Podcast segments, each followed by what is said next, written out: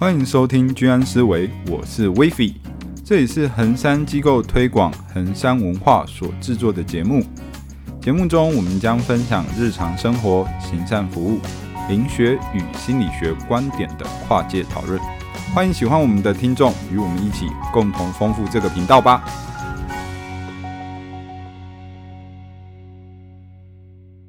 欢迎大家回到居安思维，我是大辉，我是威菲。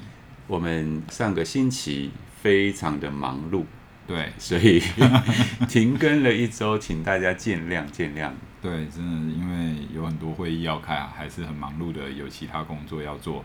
是的，那威菲最近除了忙碌之外，有没有什么事情想要跟大家分享？然后除了忙碌之外，还是忙碌。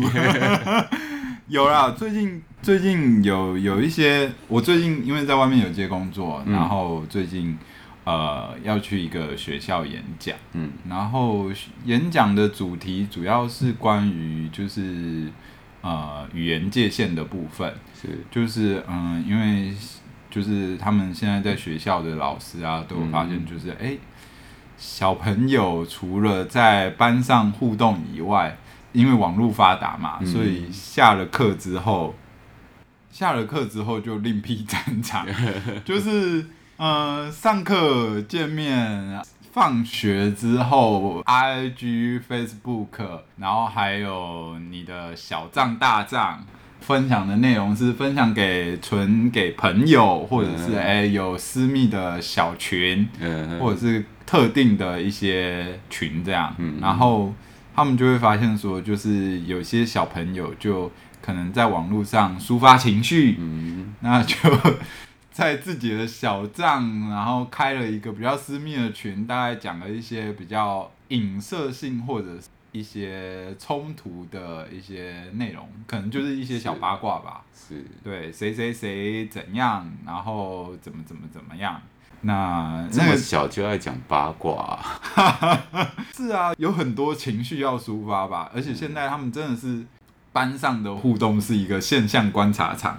那下了班上互动就是各个的赖小团，就是讨论现象观察场的一个互动模式。那我觉得网络这个东西就是社交平台，让这一些界限变得更模糊、更复杂。我曾听过，就是说他们有五个好朋友，然后照理来讲，他们应该就是一个群组，就里面有五个好朋友嘛，对不对？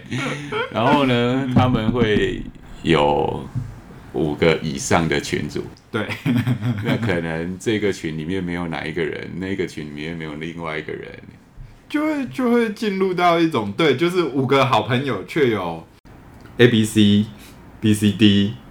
然后 C D E A B D 太多组合了啦，然后还有还有一对一私聊，嗯，所以这个东西我觉得这个群就会变得非常的跟以前的社交模式不太一样。对啊，以前社交模式那种八卦会传开来，就是源自于说，我跟你讲，你不要跟别人讲哦，你千万不能说，说了我就知道是你说的哦。嗯然后后来说啊，我没有说啊。到后来大家都知道了。到后来真的大家都知道，我觉得真的是会让背后说一些评价的话，变成让人难以信任他们互动关系的一个处境。然后他们就希望我说，能不能去他们那边稍微讲一下，就是哎，能不能让他们有一些比较多的语言界限，然后。让八卦不要那么的容易疯传，或者是那么容易的，他们现在叫做另开副本。我觉得这很难诶，你真的任重道远。我觉得这个东西。它有一点源于人性，就是说讲八卦有点像交换情报，嗯、对不对？嗯、然后呃，交换情报来获得人际关系的一种手段，就是我会跟你讲，因为你单是个敌党，对不对？然后我们分享这个情报，然后我跟你讲一些，你跟我讲一些，那有一些又是道听途说的，对，就所以说这个在人际关系里面是一种手段，很难说透过怎么样子的学习就把它戒掉。我觉得是一种毒瘾，它可能会变成一种习惯嘛。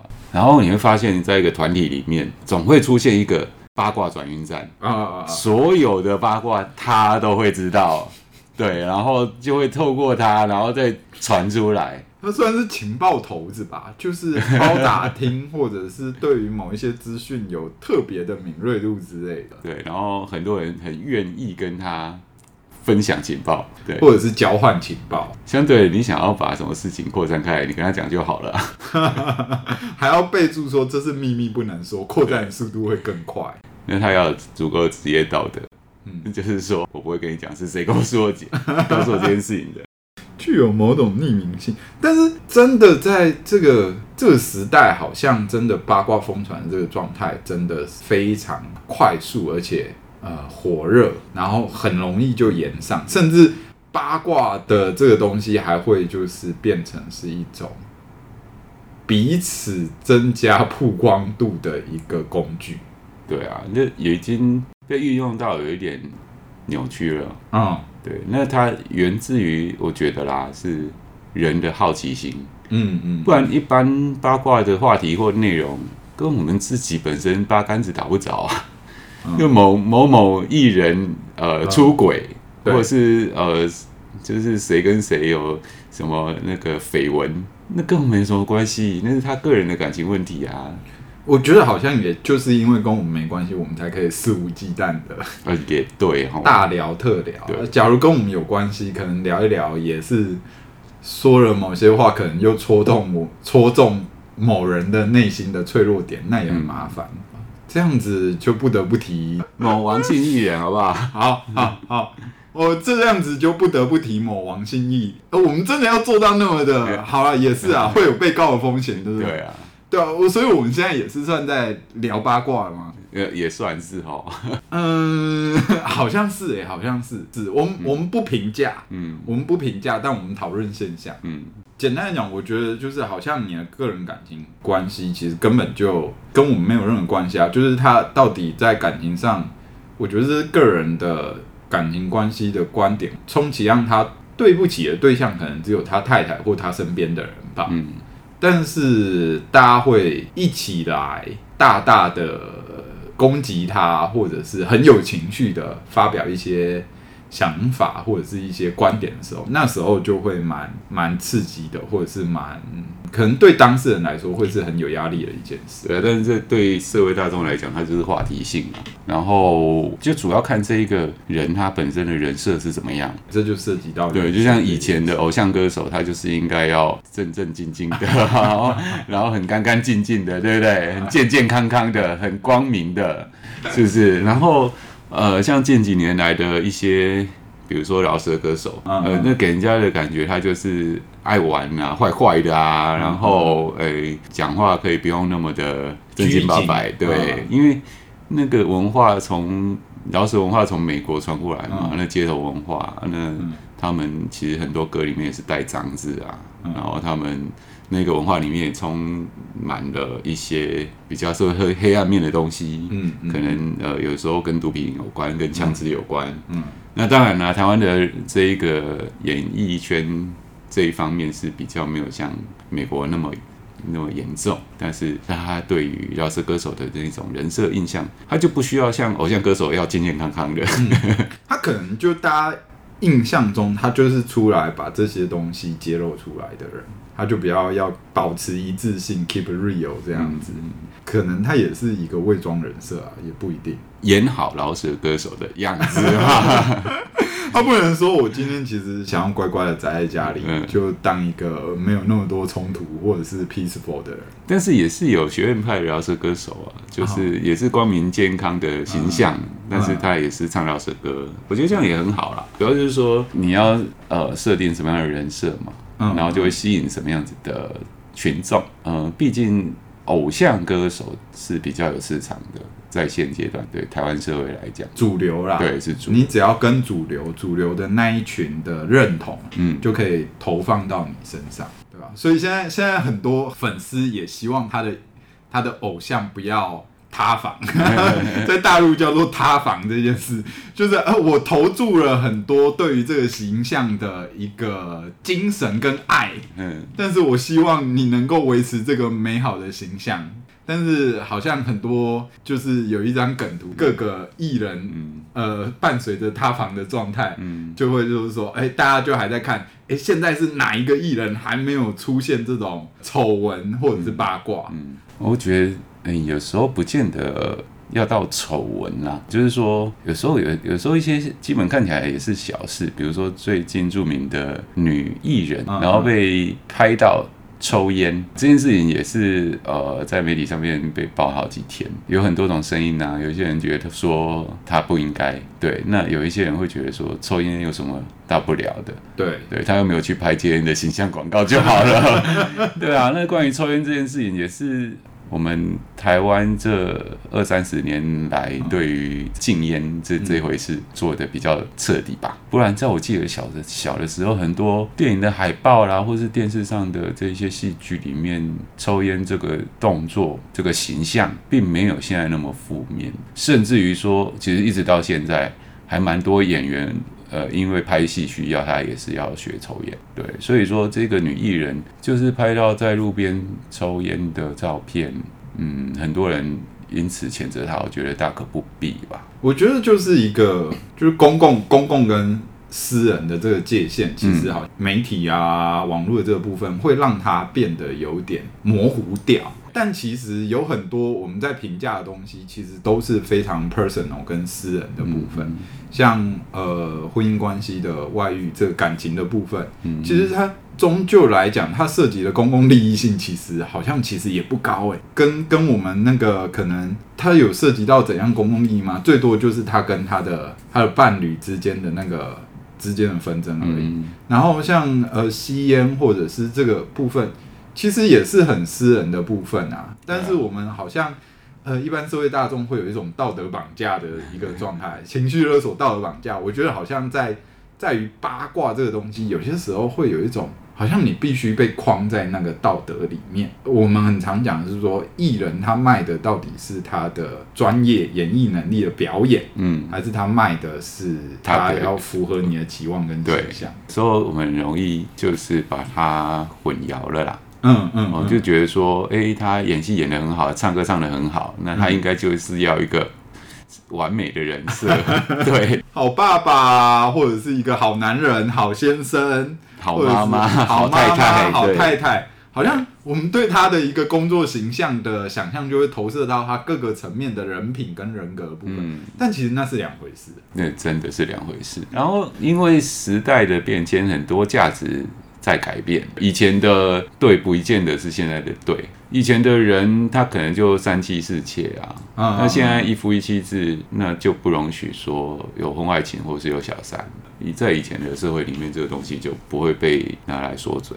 是非的观点好像也是一个弹性跟随着文化变动的，就是会挪动。对、嗯，以前人吃狗肉啊，现在现在台湾哪有人吃狗肉，对不对？嗯对吧？现在，但是大家还是吃猪肉。可能有一天，你吃猪肉会被觉得是不 OK 的一件事。就就是觉得大众观点，就是说比较多的人如何认为，他们观点是怎么样，嗯、就会变成现在的价值观。有些时候，我觉得所谓的大众观点也不一定完全是大众观点，有时候是媒体形塑出来的大众观点，带风向。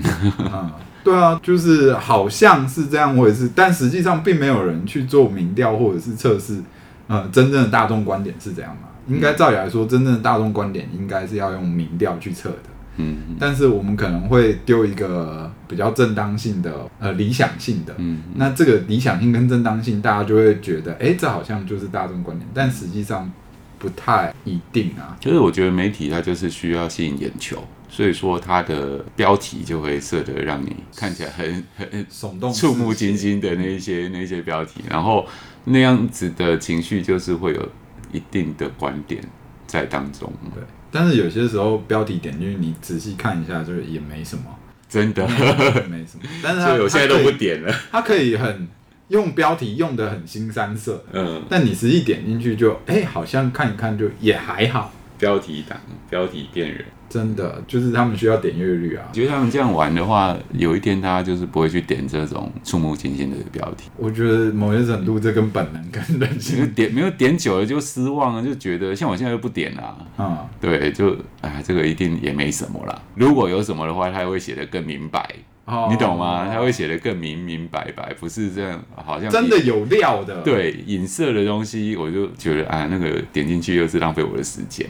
真的有料的，他就直接把那个有料的，甚至是截取那一句话，嗯，像柯文哲说的什么什么什么，或者是谁谁谁说的什么什么什么。是，那这个八卦文化就大到社会嘛，嗯，那小到公司、班级、家庭会吗？班级就会有很多八卦，嗯，就是像我就是要去那边演讲嘛，就是因为有一些。八卦的问题需要去处理，呃，年轻人躁动跟冲动的心，嗯，抒发情绪的言论，他要如何去拿捏那个尺度跟界限的部分？是，像学校比较常见的八卦就是谁喜欢谁嘛，谁跟谁在一起嘛。你你这个是以前版本，谁跟谁发生的关系，谁跟谁在外面有有有很多关系，或者是谁怎样怎样怎样怎样的，就是抢别人男朋友或什么的这种东西，或者是谁怎样怎样，反正就是很复杂，就是跟我们以前想象的东西有比较呃更多的不一样的冲突。嗯，有一些像呃高中生开始就有社团。啊、嗯，呃，在社团里面也会发生很多，有有有有，我上次有听到出团的时候跟，跟跟一个朋友有听到抢夺社长大位，然后被赶出来，然后这个东西就变成一个，我想说，哇，真的是跟我们以前的社团的感觉不太一样，就是社长大位是要用抢的哦，那小朋友开始权力斗争了。对，我觉得就是《后宫甄嬛传》跟《权力游戏》好像慢慢的有朝着学校班级的那个影响，慢慢的有变成这种氛围。但我觉得以前以前的学校给我的感觉就好像樱桃小丸子的这种感觉，或者是我们这一家的这种感觉，嗯、就是大家就是呃天然天然的啊，然后呆呆的，但不会涉及到什么要抢哪一个位置，或者是被赶出来那么复杂的、嗯、呃人际纠葛。嗯。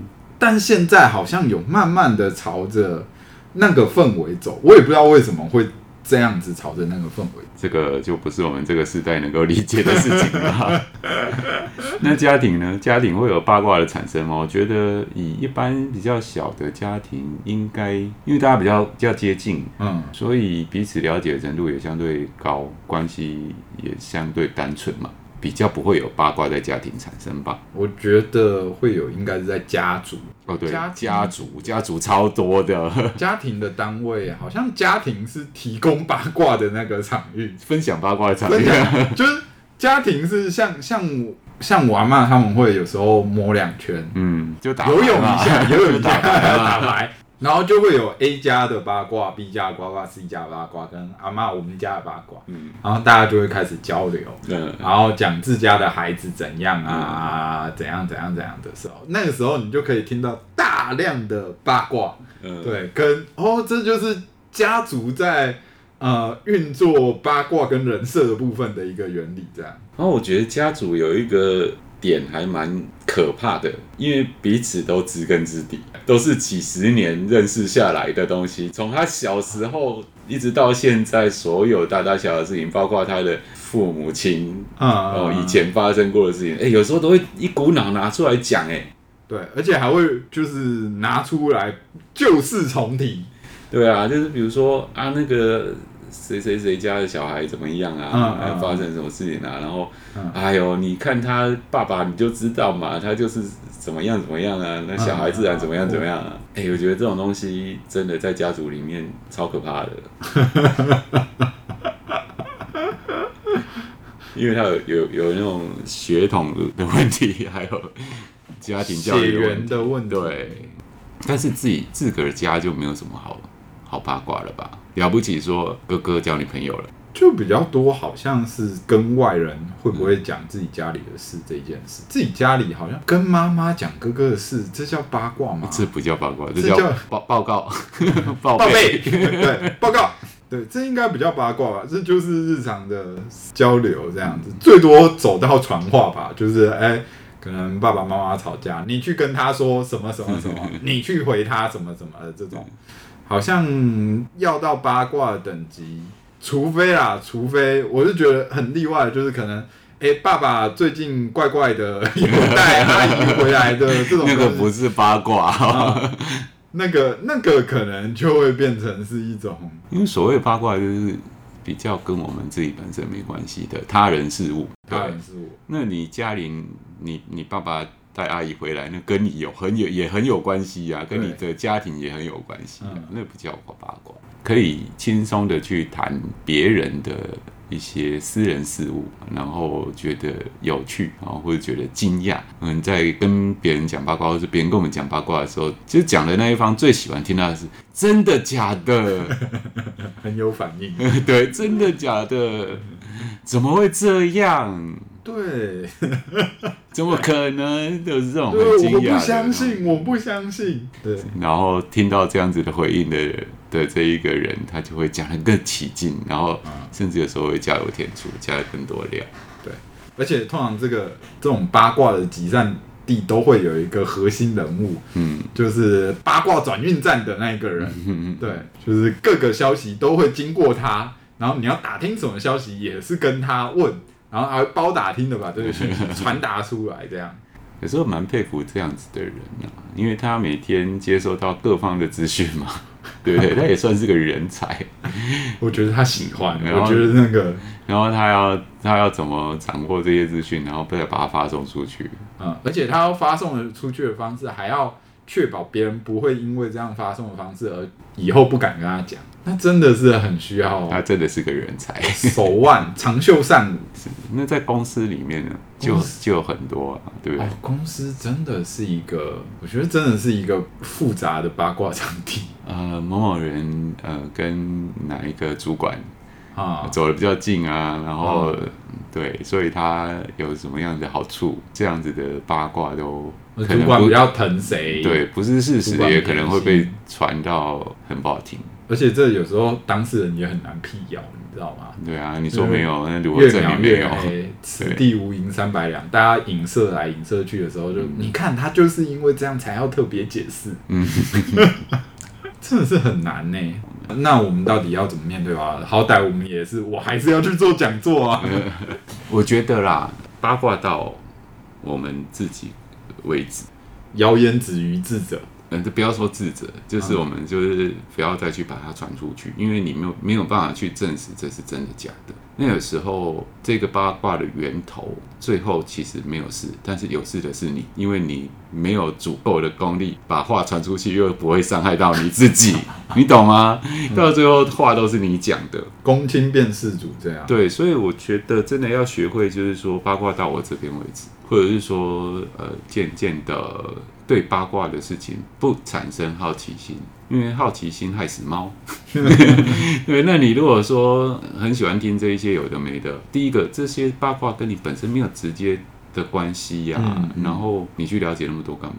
你去花那么多时间做什么？只是满足你的好奇心啊？原来是这样，但是是事实嘛？你根本不知道，你也没有办法求证。那如果说在我们的生活，周遭，那比如说公司啦、学校啦，你想要去求证，你可以去求证嘛。你听到的话，你可以直接去问当事人嘛。对，我觉得这样是比较好啦。但如果你觉得去问当事人会让整个事情演变得不好，更加剧烈，对，那那你就选择听听就好。我觉得有些事情就是要让子弹再飞一下。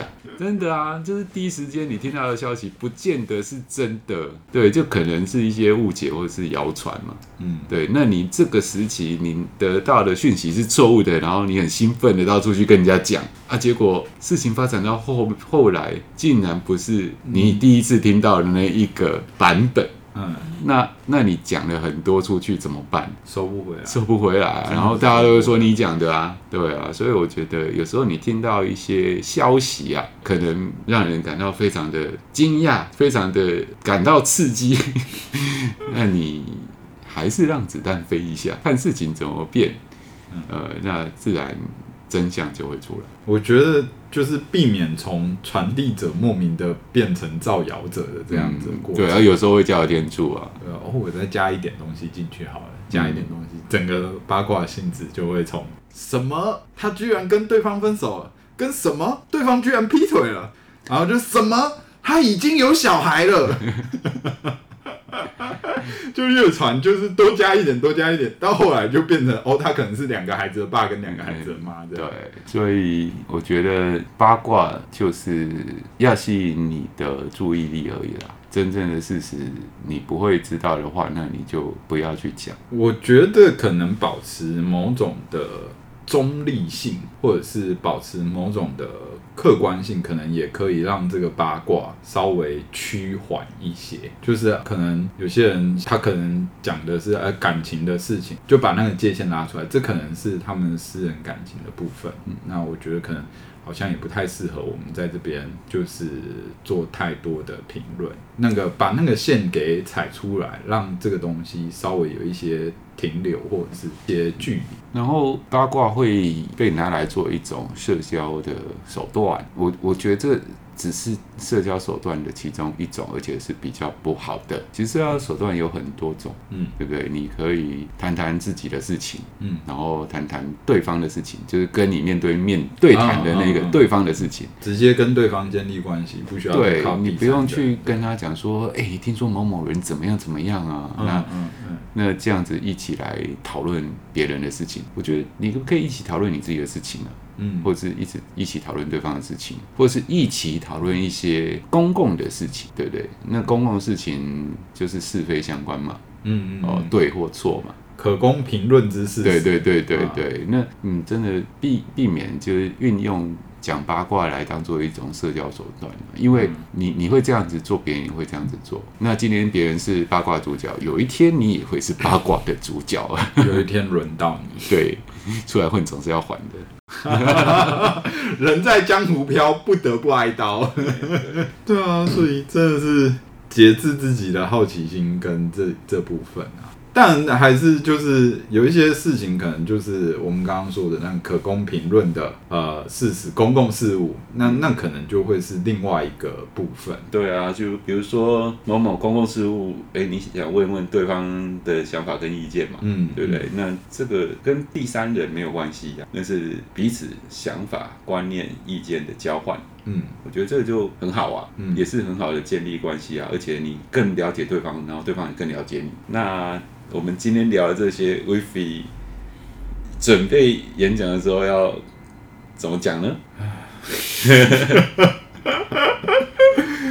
啊，只能就是好好的告诉他们，就是尽量不要把班级经营成《后宫甄嬛传》跟《权力游戏》。如果你是像樱桃小丸子的，或者是我们这一家，你会活得开心一点。那如果说你把它变成了权力游戏或后宫甄嬛传的话，其实一部分是里面的每一个人都很痛苦，而且不快乐，而且真正得到权力或者是因为这样受益的人，其实心也很累啦。对啊，所以呃，我可能还是尽量让他们有一个认知，就是哎，我们可能还是把班级变成像樱桃小丸子这样的班级，可能会比较大家会比较好一点，开心一点。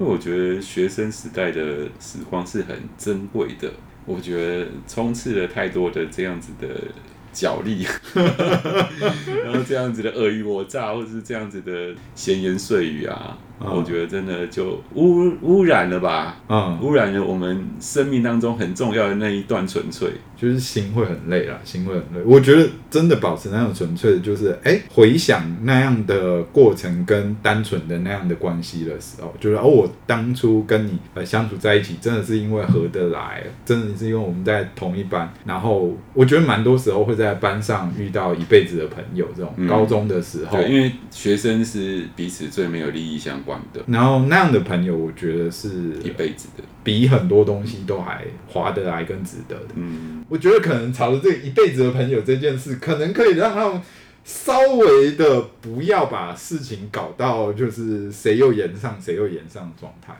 不然炎上其实大家压力也都很大，老师压力大，学生压力大，然后各个每个人都压力都很大。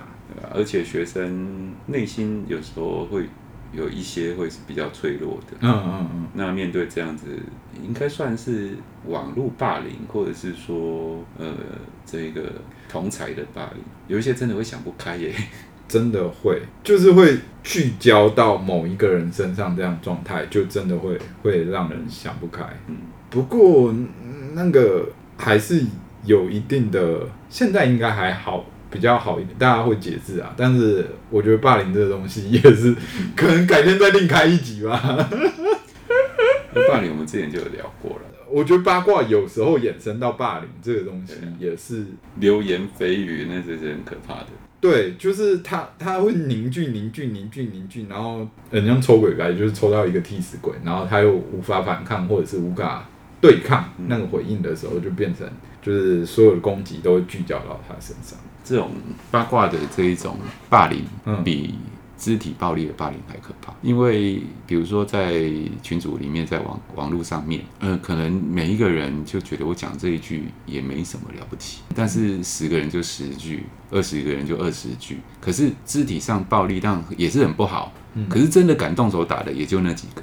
嗯嗯嗯，不会是十个，不会是二十个，可能就三个，对不对？可是网络上面是每一个人都可以去打一拳呢。然后觉得我这一群也没什么了不起，我只不过说了什么话，而且这就是大家在谋取关系的更加呃和谐，或者是更加就是融入的时候，好像我跟着骂一句，我就是这个 team 里面的一个。那那那一位被霸凌者就变成共同的敌人了。对，嗯，那真的是很可怕。